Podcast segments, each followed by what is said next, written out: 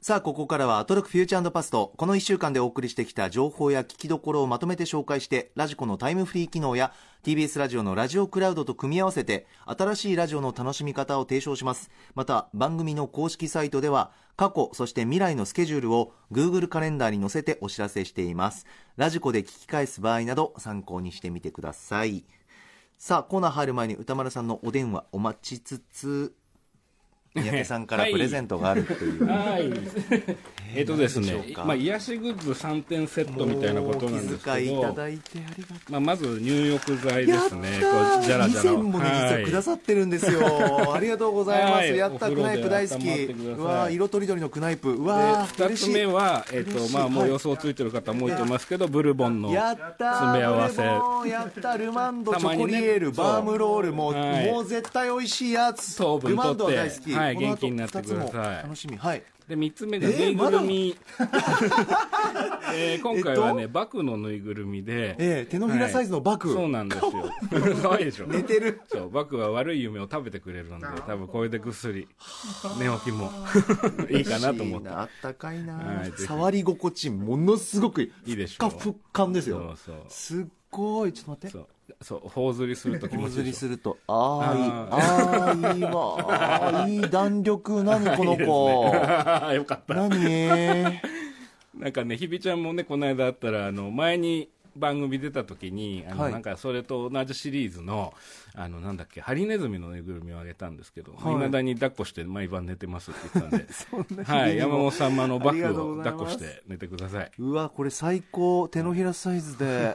あー番組終わってね朝 帰るとね寂しいんですよ。ですよね。うわーいやだって頬にやるだけだいぶ違う山本当にね4月入ってからすごい大変じゃないですか。いやいやもうちょっと。早時がまず月金であって、独特な時間で。でその後ビビットもあるでしょ、はい。でそのさらにねあのもちろんこの番組もあってではい。いつもこの番組終わるとお急ぎでね帰られるじゃないですか、は土曜日朝一番でね「王様のブランチ」の生もあるでしょ で日曜ってこれ場合によってはビビットのロケが入ったりすることもあるでしょはこれ超人だなといいやいやいやいやだって日曜の夜の10 11時に。なったら今度もう月曜の早時がの入りが始まっちゃうわけでしょ。偶然が偶然で重なってしまって。はい、なので温泉の素とお菓子とぬいぐるみではい癒されてください。もう三宅さん。来てくださるだけじゃなくてこんなことまで。大事に使いはい、ます、ぜひ。ぜひ、ありがとうございます。はーい。ちょっとでもあの入浴って今すごく支えになっていて、うんうん体調管理特に大事だなって思って、うん。食べるものとか日々のなんかできること、うん基本的には半身浴をやっていて、うん。そこでちゃんと汗をかいて、まあ、ラジオを聞きながらとか、はいはい。あと嬉しいのが、うん。iPad のあのケースを買って風呂でも見られるあいいですねそれ。これは防水ケース。ってあーいいかももうだからもう風呂の中の時間がすごく大事。ちなみに何度ぐらいで入ってます？今ね40度41度ぐらいですね。ああ39度か40度で、はい。あの10分から15分ぐらい浸かると肩まで浸かると、はい。あのすごくこう風邪ひきにくいって言われますね。あのヒートショックプロテイン70っていうタンパク質がこう生成されてヒートショックプロテイン。70っていうしかも70はい。その生成がいいんですか？はい、それがね、すごくあの体調がなんだろう、こう内側から良くなっていくっていう、はい。前の番組の時にその入浴剤特集でそういう話をさせていただいて、ええしたらそれ以来あの、構成作家の古川さんは、かたくなにそれを守ってらっしゃるみたいで、はい、体調いいってね、言ってましたよね。え。ー、勉強になりますあ歌丸さん歌間さん、つながった。どうも、もしもし。もしもしかどうも。お疲れ様です三宅さん、三宅さんどうもありがとうございます。あいいえ、とんでもないです。はい。なんかすごいほっこりしたプレゼント交換をね、あ、そうそう。やってるんですね。い やそういただなんですよ。きましたプレゼントはい。ええ。ななんでこの二人はそんなにこう熱いプレゼント交換を送るようになったんですか？いや、プレゼント交換っていうか、僕が一方的に、いやいや違うんですよ、あのもう本当に三宅さんが以前も、あのうん。あの大変そうですね、お仕事っていうことで、はいはいはい。あの入浴剤をいいただいて。はい、うん。いろんな種類のものをいただいて、うんで私はい。もちょっと今ハマっている入浴剤がありまして、うんうん。アユーラっていう入浴剤なんですけど、はいええ。いい香りのそれをちょっとこうお返しにちょっとやっとお届けできて、うんうんそしたらうんまたもう、それよりも大量のまたいろんなものを。エンドレス。ねいやだからその入浴剤といいさ、ぬいぐるみ、まあ、ぬいぐるみの、ね、死であるぬいぐるとして、はい。久しぶりにね。そうですね。あの以前、ウィークエンドシャッフル時代にね、入浴剤特集もやりました、僕はあのはい裸でお風呂入りましたからね、あそうでしたね。そしてぬいぐる特集、これ、久々にちょっと三宅さんのね、そっちの面も出ましたね、これね。そっちのね、ああの、あれな面をね。あれな面、あっちの方の面、あっちの方そっちの方の面、そっちの毛の方 いやー、でもね、いや、ほっこりしてていいなと思って、いや、でも本当にね、山本さんも体休めてくださいね、本当にね、ありがとうございます。本当ですよ、本当にねちょ。っとね、いろいろ自分のメンテナンスしなきゃいけないんですけども。お互いね、お互いだから僕もちょっと今週ね、あのーやっぱ前みたいな感じで調子こいてちゃだめだなと思って。えーもう本当に気をつけていただいて。そうなんです。だから一つ、だからやっぱ負担になってるところがあるとしたら、やっぱこのね、毎週金曜寒空の中、大声で電話をする、このくだりがね、このくだりが本当に体に良くないと歌丸さん、思って。じゃちょっと最後にいいですか、うんすいません、はい私、大変もう本当、社員として、あの本当恥ずかしいことをしてしまって、ええ。あの先ほどの件、メールいただきまして、えっと、ヘリポートの件、何の件？ヘリポートの件、ヘリポートね、うん、うん。はい、加えるグミさんからラジオネーム、えっとはい。先ほどの TBS ビッグハットうんうん。屋上のヘリポートの件なんですが、ええ。実は H ではなく R なんですよと。H ではなく R？私、H って書いてあるってヘリポートのてっきり勝手に思っちゃってて、うんえっと、それ完全に想像だったんだ。で、はい、ヘリポートとして常用できるわけではなく、緊急救助用、レスキューの R ですって、もう大変なこの間違いをしてしまう。なるほどね。でも、はいじゃあ、その緊急着陸用には使っていいけども、普段使いはダメですよってことなんだね。ねそういそういえば過去に教えられた気がしていました。なるほど、なるほど。全く普段意識しないので。R は令和の R ではないです ね。平成、平成じゃなくて令和だよみたいな、そういうことじゃない 違いますね。あの、うん。令和決まってから書いたわけじゃないので。合わせて書いたみたい。でも皆さんよくご存知ですね、すごいな。令和の R じゃないですけどね。まあ、そんなこんなでね、だから、まあ、TBS のね、あれもじゃあ、そのビッグハットも単なるお飾りではない、こういうことが分かったというね、意味があります。よかったですね、これね、はいさすが、さすがアーバンの、アーバンの本拠地、アーバンの王様、赤坂、さすがでございます。うん というあたりでさ、あの、あ のそうなんですよね。はい、そうなんですよ。本当にシャレにならないぐらい。体調、はい。あの、歌丸さん、はい。うん、なそんなこんなで、まああのまたよろしくお願いします。あの三宅さん、ちょっとまたご負担をおかけします。あ、全然大丈夫です。はい。はい、あとリスナーの皆さんね、あの映画映画表休んだ、別にあのあれよ、あの今週ちょっとこれ、喉やっちゃったからどうこうじゃなくて、ちょっとね、あの単純に本当に絶対時間が来週なくて、ちょっとね、難しいなとなりましたんで、あのぜひ、そのでも野村正夫さんのお話もね、絶対面白いですから楽しみにしていただいて、あのでその間に歌丸、これ見とけやみたいなのがあったら、ぜひそちらね、あのメール送っていただければ。あ、はい、私たちが、ありますんで、はい。はい、どんな感じで、あの山本さん、あとね、野獣しすべしのね、感想合戦、また後ほどね、今い度はまやーもう。CM の変なタイミングで言っちゃった。ね、あ。のリリリップバンウィンクの話をしてるんですよのモノマネのくだりに、ちょっと俺も練習してくるから。あー、わかりました。私もちょっともう一回見ときます。はい、よろしくお願いします。ははいい、ということで、えー失礼いたします。はいリスナーの皆さんもまた来週お会いしましょう。ありがとうございました。はい失礼します。はい、どうもありがとうございます。いや、ちょっと体調だけ本当に心配で、歌丸さんのね、うん本当にご自愛いただきたいなと思います。さあ、それでは、フューチャーパスト参りますが、三宅さん、今週もすべての放送を。はい、バッチリ聞いてきました。ありがとうございますはい。では始めてまいります。ここだけ聞けば1週間がわかるアトロクフューチャーパストパスト編。4月8日月曜日から本日金曜日の8時までこの番組のパスト、すなわち過去を振り返ります。本日も各曜日のアナウンサーが振り返っています。まずは4月8日月曜日です。月曜パートナーの熊崎和人です。6時台最初のコーナーは、ホットなカルチャースポットからライブ感たっぷりにお届けする、カルチャー最新レポート。3月29日にリニューアルオープンをしました、東京都現代美術館のご紹介でした。おしゃれスポットです。デートにもおすすめです。そして、6時台後半のゲストコーナー、カルチャー界の重要人物からお話を伺うカルチャートーク。吉田剛さんが先月亡くなられた内田裕也さんと萩原健一さんについて話してくださいました。今回も吉田さんにしか語ることができない話たくさんいただきました。続いてはこちら。7時台はスタジオライブや DJ をお届けする音楽コーナーライブダイレクト話題のシンガーソングライターシラップのスタジオライブでした。かっこいいです。8時台は聞く前と後で世界の見方がちょっと変わるかもしれない特集コーナービヨンドザカルチャー平成レトロ研究家の山下メロさんによる新シリーズレトログッズで振り返る平成第1回平成元年編をお送りしました。私の生まれました平成元年。問題です。平成に改元してすぐ大量に作られたグッズはどれでしょう？A ボールペン。B キーホルダー。C クリアファイル。D テレホンカード。正解は B です。キーホルダーです。私見事大正解しました。なぜ分かったかと言いますと困った時は B にすればいいんだと受験の時に習ったからです。なぜ開園後 B のキーホルダーが大量に作られたのか本当の理由はこの特集を聞いていただければわかります。8時台ラストアフタートークのコーナー、スーパーササダンゴマシンさんが新潟で金曜日メインの司会を担当します、八千代ライブという番組の話をしてくださいました。なんと、その番組に高野花さんがゲストに登場したそうです。高野花さんをどうもてなしたのかについてのお話でした。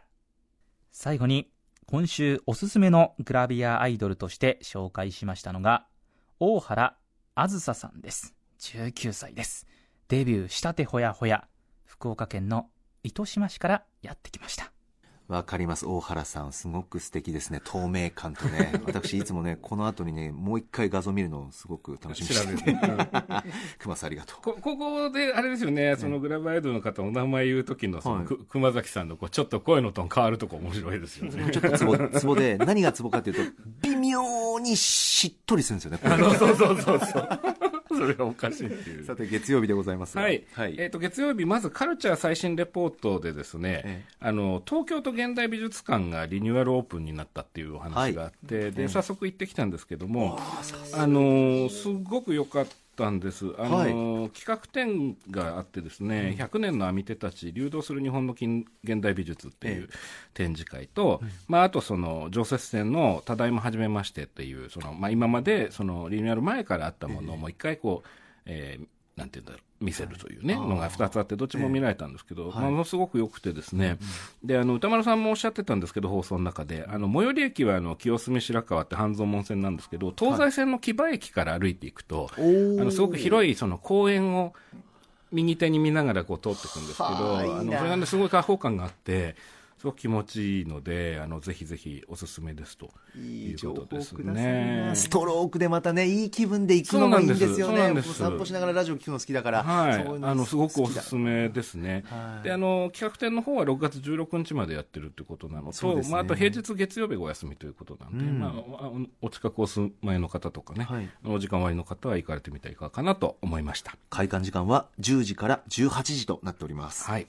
そそして私個人的にやはりカルチャートークであ吉田剛さんですね。はい、はい、もうね亡くなられた方も、うん、まあご健在の方もそうなんですけど吉田さんがこのなんて言うんだろうなすごく癖のあって皆さんから愛されている方のお話しされる時って、うん、もうとっても楽しいですよね。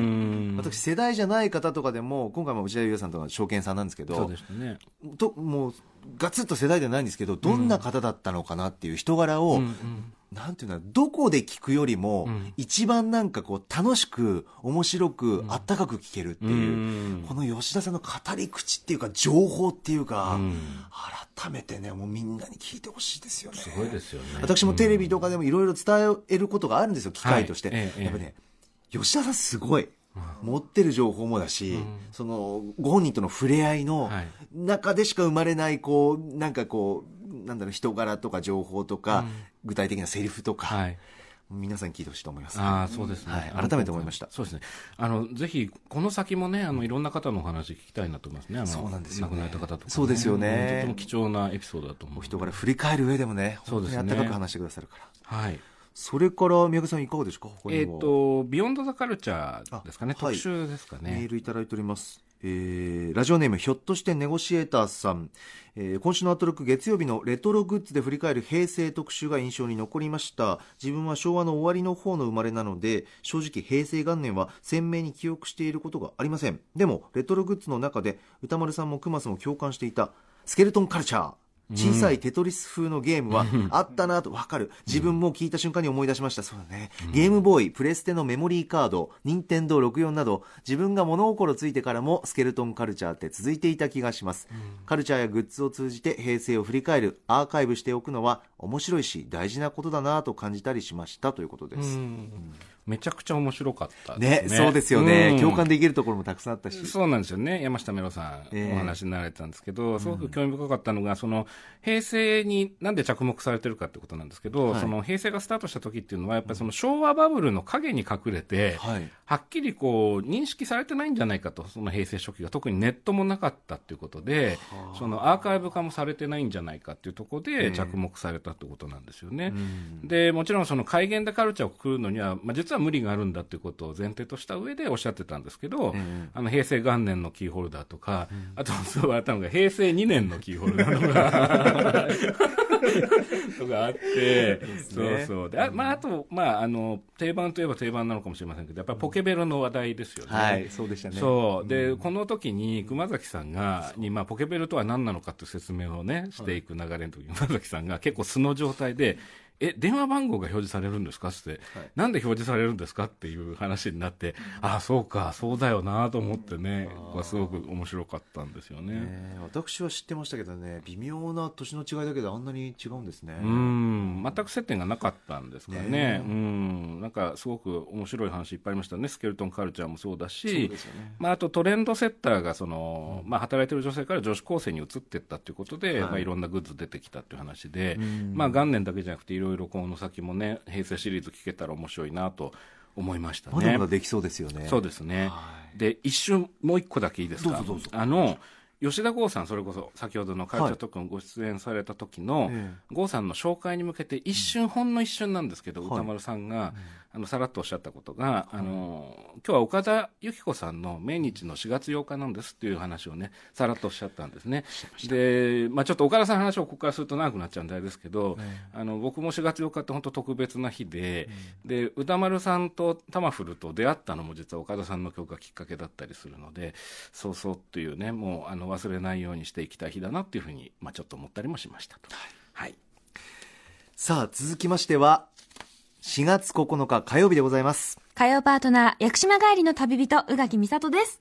6時台前半のカルチャー最新レポート。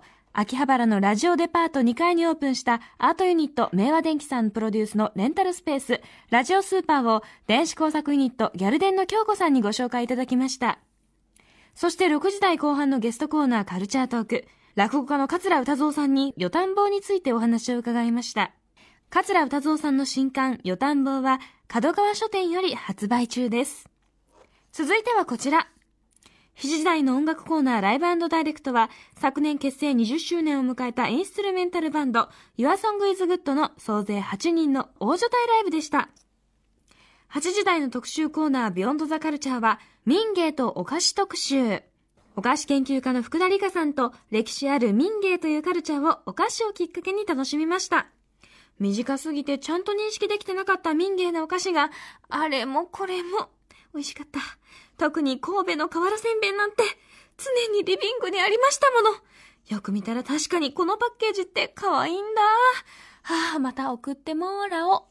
はい火曜日でございますけれども三宅さんいかがでしょうか？はい、えー、まずカルチャートーク、はい。えー、落語家の桂歌蔵さん登場されたんですよね、うん、であの小説「与探坊」というのをね出版されたということでい。らっしゃったんですけども、はい、この歌蔵さんと歌丸さんのお話の中で、ええ、こうだんだんだんだんこうある種のこう確信に迫っていくような流れがあってですねそれはあのえー、まあ真打ちになるとその実はその師匠がいなくなって自分で自分のキャリアを作っていかなきゃいけなくて、はい、でまあ、それっていうのは実はそのゴールではなくて新米になるっていうことなんだと。うん。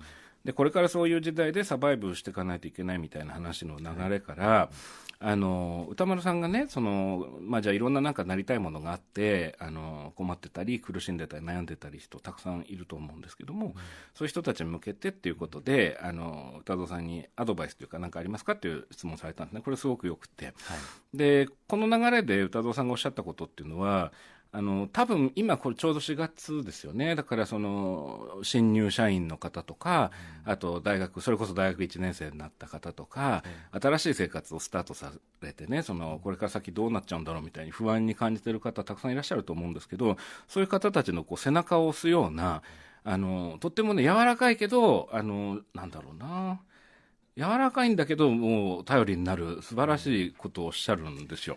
でね、それはね、僕の声じゃなくて、やっぱ歌蔵さんの声で聞いていただいた方がいいと思うので、ね、あの、ぜひこれ聞いていただけたらなと思いましたね。ねはい。はい。っていうのが、まあ、カルチャートークですかね。はい。はい。あと、あ、ライブダイレクトですよね。いやもう。Your Song is Good これすごかったですね。かっこいい。めちゃくちゃかっこよかったですね。心地いいしね。うん。本当に。で僕思うんですけど今週はライブダイレクトずっとすごかったなっていう印象があって、わ、かります。あのね月曜日のシャップさんもね、はい、すぐダウンロードしました。かっこよくてもうよかったですよね。感じのテイストよく通るお声ですしね、うん、そうなんですよね。で、まあ、今日のホームカミングさんに至るまで、まあ、本当にすごくよくて、で特に今回のその火曜日の「YourSongIsGood」その、はい、皆さんの演奏本当に素晴らしいんですけど、ええやっぱりあの技術パートの人たちのあの力があってのやっぱりあのライブだと僕すごく思って、でインスタをぜひね見ていただきたいんですよね、そのいつものそのライブダイレクトとちょっと違った体制で、あの音を拾うようなあの体制になってるのが写真で残ってたりするんですけど、その天井からマイクを吊るしたりとかね、うん。なんかやっぱりこれ毎日こういうものが聞けるっていうのはやっぱ改めて贅沢だなって思ったりもしましたね、ね、出演者としてはすごいバックアップを受けてるなって、ね、技術チームの皆さんにね。すごいと思いましたね、はい、さあそれではああと、ビヨンド・ザ・カルチャー、そうですね、ビヨンド・ザ・カルチャー、はい。うん、福田先生ですね、福田先生はね、やっぱりさすがですね、はい、もういつもあの 面白いんですけど、はい、今回はそのいわゆる風土理論ではなくて、民芸とお菓子っていうことで、あのいらしてたんですよね。うん、で、まああのあ、メールとかって来てたりしますか？あ大丈夫ですか、あそうですか。あのね、すごく面白かったんです、ええ、であの勉強にもなりましたし、うん、でその途中で民芸を味わうっていうコーナーがあって、はい、あのここでいろんなお菓子を食べていくんですよね、その版画家のその宗像志功さんがあのパッケージデザインされた、まあ、十万石まんじゅうで有名ですけど、はい、あの他の作品とかも食べてったり、え、あと長野の長野県の海運動のモカロールとか、はい、あの歌丸さんと、えー、宇垣さんが食べていったりするんですけど。ええこれ聞いてると、やっぱりそろそろ画像見たいなみたいなね、感じになってきて、で、1回目は僕それでなんかどどんな感じだろうと思って聞いてたんですけど、はい、もう一回聞くときに、そのツイッターでハッシュタグ歌丸の、ええ、あの、時間戻って見てみたら、リスナーの皆さんがどんどん画像を、はい、あのね、こう載せてってくれてるんですよ。なるほど。なので、これから聞かれる方は、その火曜日のその8時台ぐらいまで、そのハッシュタグ歌丸のツイッター戻って、あの画像スクロールしながら聞いていかれると、なんかこう味も想像できるのかなっていうようなことを思ったりしましたね。それは素晴らしい。ちょっとおすすめですね。いただきましたね。だまたおいい音させるんですよね。そうなんですよね。そうそう、ポリポリポリポリポリ言ってて、それはちょっと、お腹すくやつなんですけど。これ食べたくなりますよ。そうですね。はい、で一応一言ちょっと紹介したかったのが、はい、福田さんが最後の方ですごくあの大切なことをおっしゃってて、ええ、その若者にとって最新のものも新しいけど、自分が生まれる前のもとものっていうのも等しく新しいというふうにおっしゃってて、確かにそうで、どうしても新しいものってつい追いかけがちなんですけど、今回の民芸の特集っていうのは、本当は身近にあったかもしれない。よく見てみると、ある特別じゃないものっていうのに、こう目を向けるきっかけにもなってるのかなっていうふうに、ちょっと思ったりしました。そうですよね。はいちなみに19時台のライブコーナー Your Song is Good のスタジオライブぜひ音楽の聴けるラジコのタイムフリーでおすすめですでは続いて4月10日水曜日です水曜パートナーの日々真央子です。歌丸省エネシフトでお送りした4月10日水曜日の放送。ずっとちょっと、ちょっと、やっぱり緊張してました。6時台前半のカルチャー最新レポート、静岡県で開催される野外フェス、Go Out ジャンボリーの中で、明日開催される野外映画上映イベント、ふもとっぱら映画祭を紹介しました。ジュラシックワールド、炎の王国、そしてララランドの2本が上映されるそうです。まだ間に合うかと思います。ぜひチェックしてください。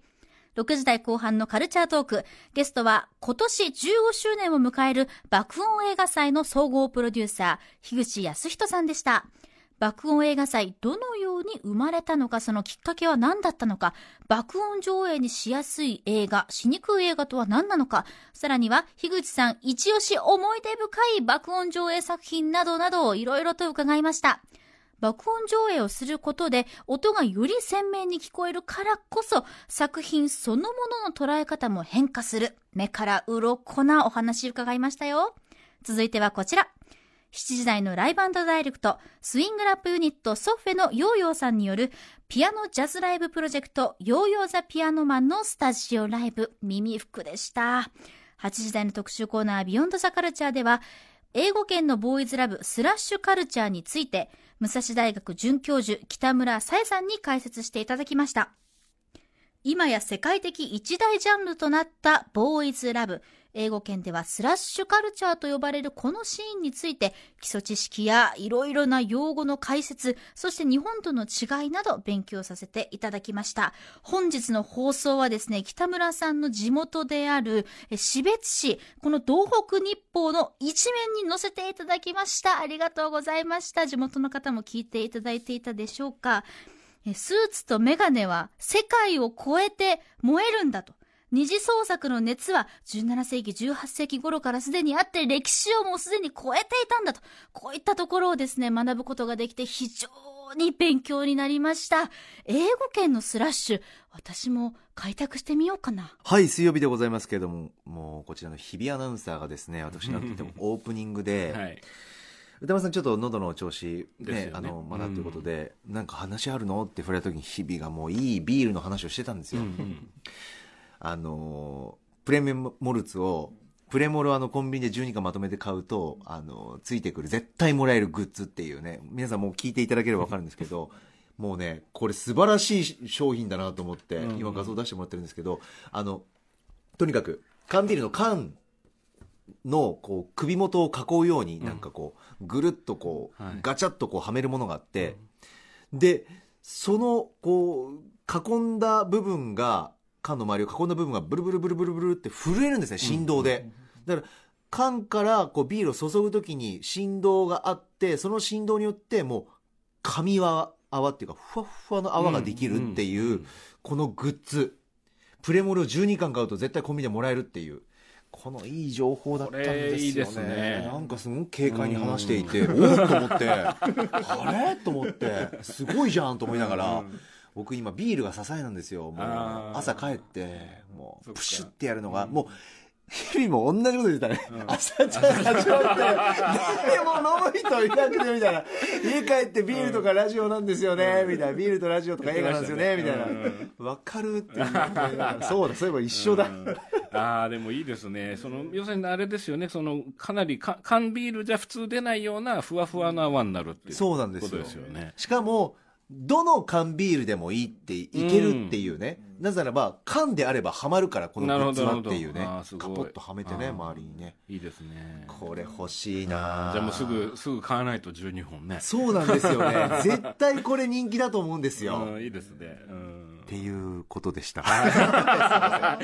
共感しちゃった共感しちゃった。はい。はい、さあ、水曜日ですが、カルチャートーク。はい。えっ、と、爆音映画祭ってね、もう、長い歴史のある上映イベントありますけども、はい、その総合プロデューサーの樋口康人さんがいらっしゃって、はい、あの、どういうふうに爆音映画祭をね、こう、運営されてるのかとか、はい、あとそう、どういうふうに音をセットアップしていくのかっていうような話まで入っていくんですよね。で、これすごく興味深くてですね、あのまあ、要は、その、爆音映画祭のファンの方も、これから行こうかなと行ったことないなという方も多分、あの、関心持てるような内容だったと思うんですけど、あの、まあ、要は爆音にしやすい映画としにくい映画があるとしたらそれはどういう違いなのかとか、あとその樋口さんおっしゃってたのがその音をこう大きくすることによってその今までの普通の上映で見てた時と物語の見え方が違ってくると、でそのある種映画を一回解体する行為なのでその子供のように初めてのことを体験するように見れるので、その見てて大好きだった映画でも違うものが見えてくるんだっていう話がねすごく興味深かったんですよね。ね。はい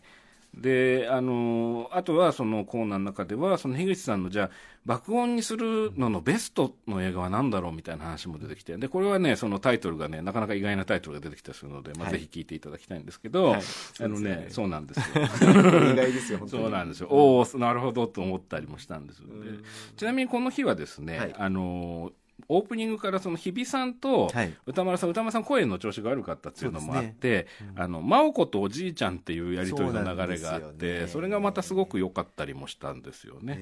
はい、特にそのカルチャートーク行かれる行くときにその爆音の話だよってなったときに、おじいちゃんも聞こえるよっていうふうに言うのがいて、随所でね。そうそうそう、入ってくですよねおじいちゃっていうのがありましたね。はい。はい。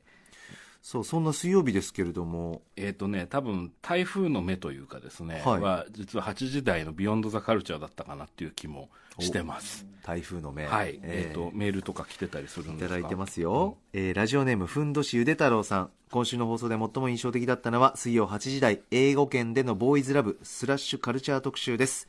古くはシェイクスピアの時代からあったというファンカルチャー。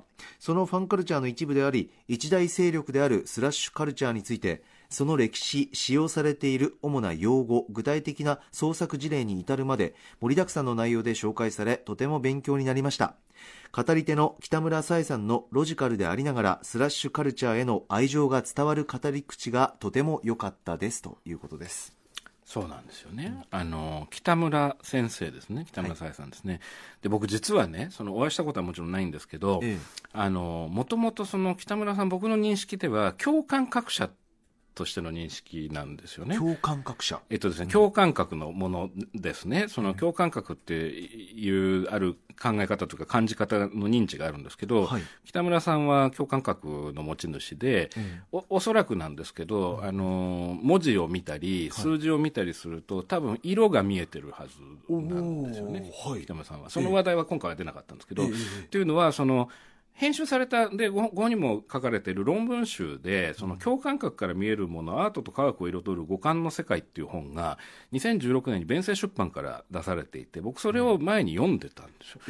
で、あと、その、大学で2009年に、京都造形大学で学術研究の一環で共同発表された論文っていうのがあって、これもネットで見れるんですけど、これも読んでたんです。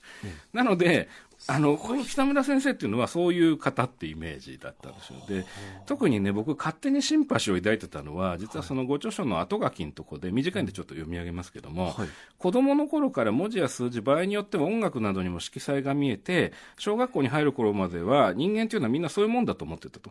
しかしながらある日父親と会話していて、父親には自分に見えているいる色が見えていないことに気づいて、何か自分はおかしいのではと思って、それ以来色が見えることは、ごく親しい友人にしか話さなかったっていうふうに書かれてて、で実はこれって、その色が見えるっていうのを幽霊が見えるに変えると僕が子供の頃に体験してたことと全く一緒でそうですね。そうなんですよ。それでその北村先生すごく孤独を感じてらっしゃった時期があるだろうなと思って勝手にシンパシーを抱いてたんですよ。それででも実はそのお声を聞いたことがなかったので、あどういうお話されるのかなと思って、まあ、今回楽しみに聞いてみたところ、はい。あのあまりの不女子っぷりに あの椅子からずり落ちそうになったっていう。のがあってでもそれがすごくチャーミングで。でああれみたいな。そうですそうよねなんですよ。でもすごく楽しくて。で僕は本当にその BL 全然詳しくなくて、はい。で周りにその BL に詳しい方とか不女子の方とか、すごく神聖のオタクって呼ばれてる方があんまりいないもんで、はいいわゆるそういうネイティブのスピーカーの方のお話に耳がまだ慣れてないっていうのがあって、あ。の、なかなかその速度についていけなくて、ちょっと大変だったんですけど、あの、2回聞いたら、ああ、そういうことかっていうのがいっぱいあって、で、専門用語もたくさん出ましたし、あの、たくさん進めてくださるその本の、特に英語の本とかもあったんですけど、実は、その、ご本人がブログで、はい。あの、昨日、その、補足を書かれてて、この、今回の放送の。はで、実はあの単語はこういう意味です。この用語はこういう意味です。で、あそこで紹介した本はこういうものですっていうふうにリンクも貼って書かれてるんですね。なので、今回の聞かれて興味持たれた方は、その先生のブログを読まれると、はい多分、なんだろう、さらに理解が深まるというか、興味が持てるんじゃないかなというふうに思ったりしましたね。本当ですねこちらアフターシックスジャンクションの英語圏のボーイズラブスラッシュカルチャーにも補足かっこ文献情報など丁寧にすごいうん。書かれてらっしゃいますねそうなんです。うん。あらららららすごいすおおすごいそうそう、すごい量なんです。もうなんだろうもう画像も組み合わせてすごくわかりやすく丁寧にっていうか 文字だけど速度が速い感じがするところがいいんですけどね。ちょっと叶うならばいつかね、うんあの三宅さんと北村さんのねああ、聞いてみたいですね。お話ししてみたいですね。お話ね、はいこの場でね、歌丸さんいらっしゃってっていうので、なんか、いいなそうですね。まあちょっと僕の話、怖い話とか入っちゃうかもしれないいやーもう、それで、もう色の話とね、楽しみにしておりますが。はい、という感じですかね。はい。続いては4月11日木曜日です。高木さん、三宅さん、リスナーの皆さん、こんばんは。えー木曜パートナー、リーサルーナポンことうないりさです。今週の私の1週間を振り返らせていただくと、ハイライトとなるのは、月曜日の爽やかハンバーグを食べたことと言いたいんですが、これはもう放送で言ってしまったので、水曜日のお話をさせていただきます。水曜日はですね、ニュース23のニュースコーナーで、総務省が大手携帯会社に 5G を割り当てるというニュースを私任されて、もうやったるで、みたいな。5回ぐらい下読みして、ニュースキャスターだぜ、みたいな顔して、読んだんですよ。でね、5行目ぐらいで、総務省は今日、5G を携帯大手各社に割り当てました、みたいな文章があったんですけど、まあそんな難しくない。さーって思うと思ったら、総務省はこう、こう、こう、こう、早速噛んでしまったという。もう頭が真っ白になって、え？今私なんて言った？って思ってた瞬間に、スタッフさんが全員私を見て振り返ったんですよ。まあ、ニュースを読まなきゃいけないのにみんながこっちを見たっていう情報まで入ってきちゃって、その次に書いてある総務省は今日 5G をっていう、その 5G が突然読めなくなっちゃったんですよ。いやー、非常にお恥ずかしい姿を見せてしまった、そんな悔しい水曜日だったんです。もしリスナーさんでも見ていた方いたら、すいません。だらしないアナウンサーで。反省してます。ごめんなさい。うー、滑舌良くなりたい。ああ、ちょっと待って、気持ちを切り替えてね。ちょっとなんか、うつうつしい気持ちになっちゃったんですけど、週末迎えますから気持ちを切り替えて、アトロク木曜日、振り返らせていただきます。6時台のカルチャー最新レポートでは、全国都道府県対抗 e スポーツ選手権2019茨城をご紹介しました。カルチャートークでは不定期コーナー、漫画家さんいらっしゃいに田中圭一さんがいらっしゃってくれました。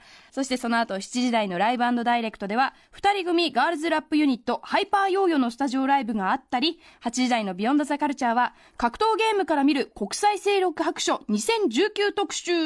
格ゲー諜報員の白水さんと、ライターの金子則之さんに話していただきました。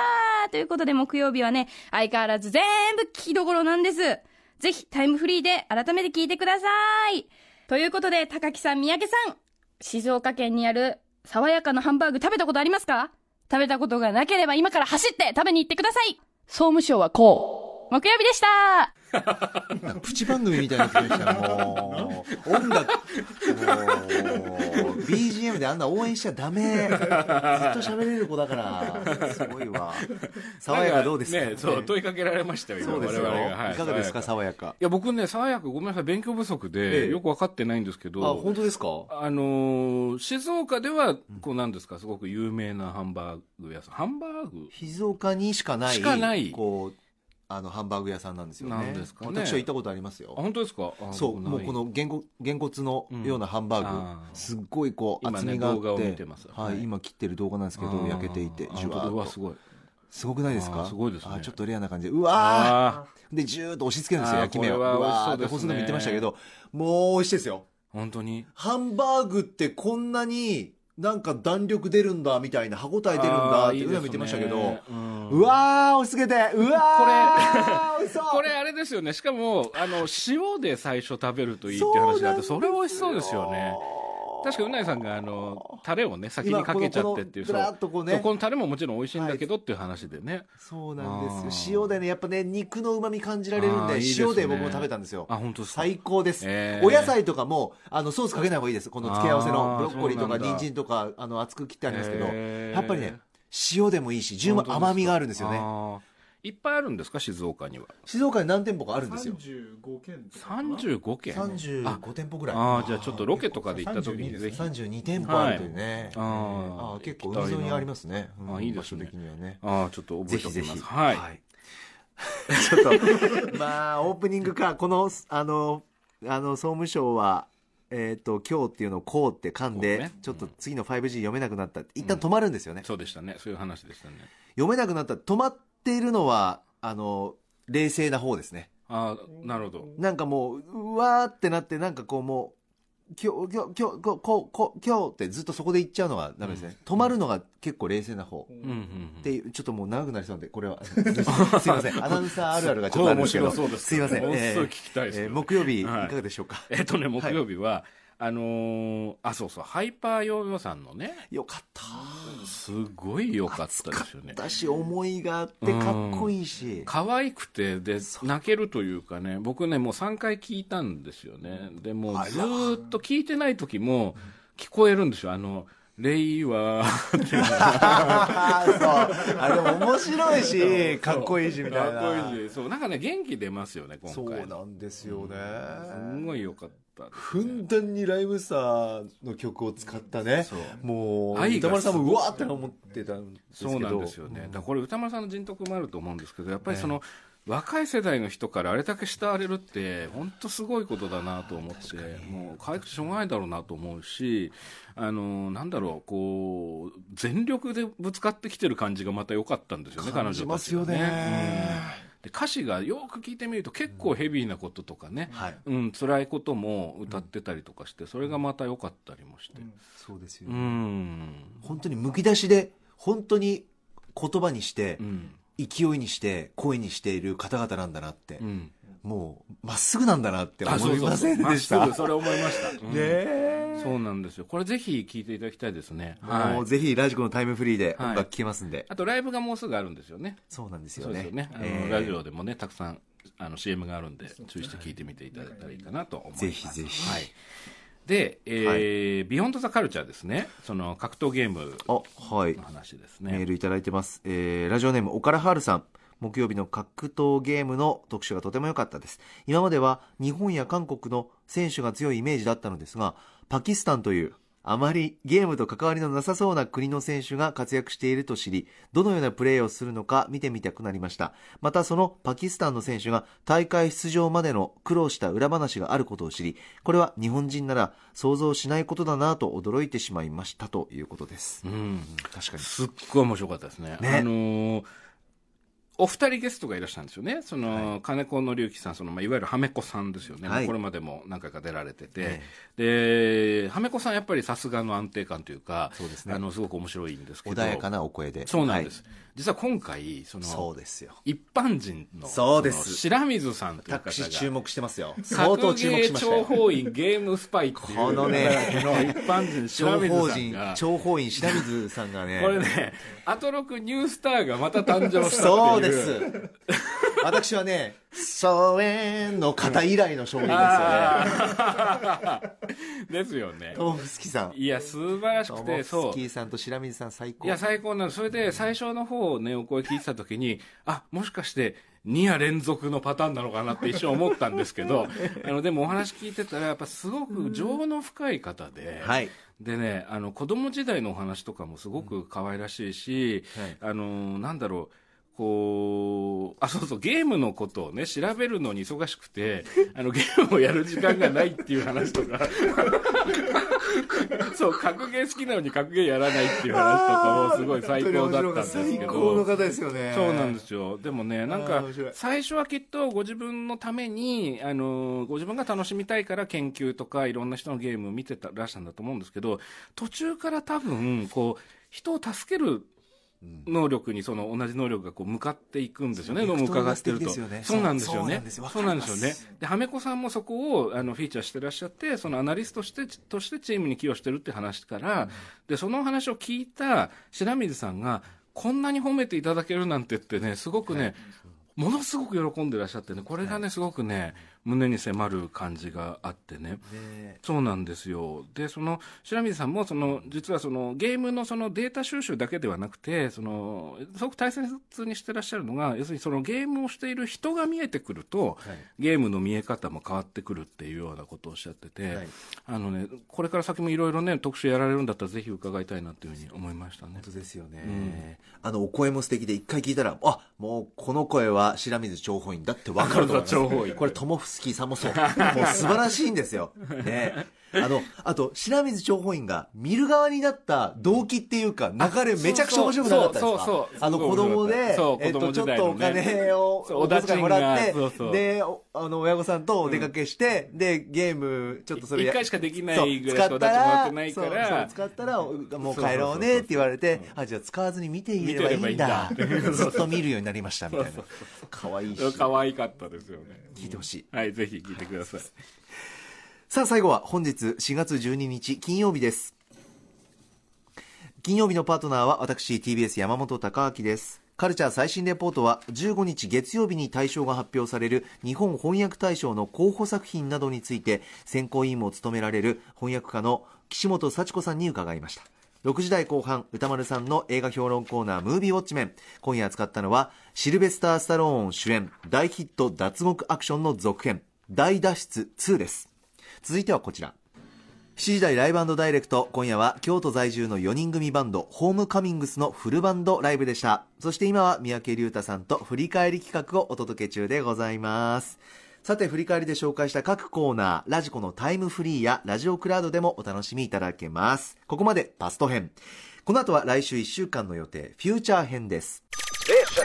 あ、じゃあ、次、次、ジャンクションではここから来週1週間のアフターシックスジャンクションの予定です。来週の7時台ライブダイレクトは5月12日に開催が迫るライムスター主催野外音楽フェス人間交差点2019の出演者が毎日登場する人間交差点ウィークです。まずは4月15日月曜日。6時台のカルチャートーク e スポーツのプロチームデトネーターの代表江尻勝さんが登場。7時台のライブコーナーは太郎ソウル with 竹内智康竹内和武。8時台は悪夢のような未来を描いたディストピア映画特集映画ライターデザイナーの高橋良樹さんに伺います。皆さんからはあなたの好きなディストピア映画もお待ちしています。歌丸アットマーク tbs.co.jp まで。続いて16日火曜日。